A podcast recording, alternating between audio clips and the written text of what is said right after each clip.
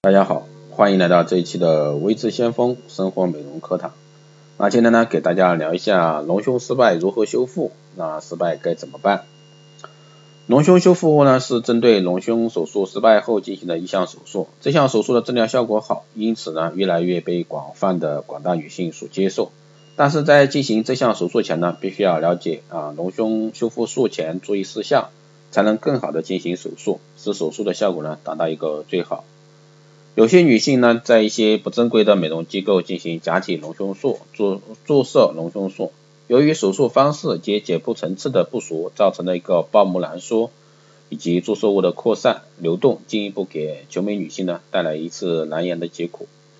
隆胸修复呢是针对隆胸失败手术失败后进行的一项手术，这项手术的治疗效果好，因此呢越来越广泛的被广大女性所接受。那但是在进行这项手术前呢，必须要先了解隆胸手术修复术的一些注意事项，才能更好的进行手术。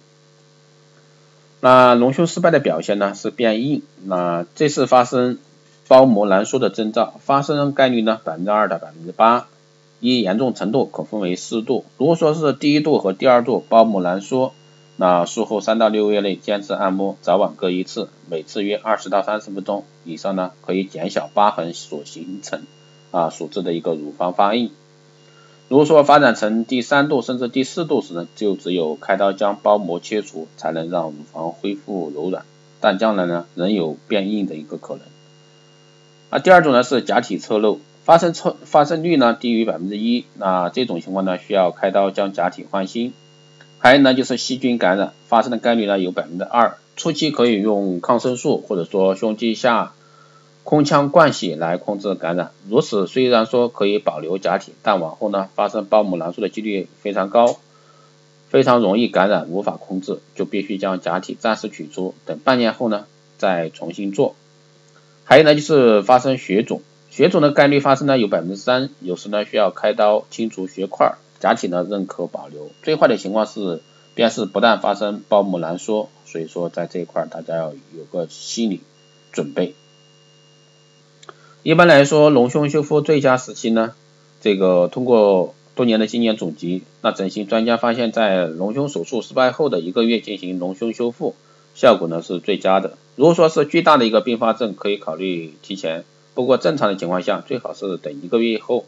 因为此时呢，伤口组织能够生长正常，再进行第二次手术呢，不会对肌肤组织形成严重的撕裂。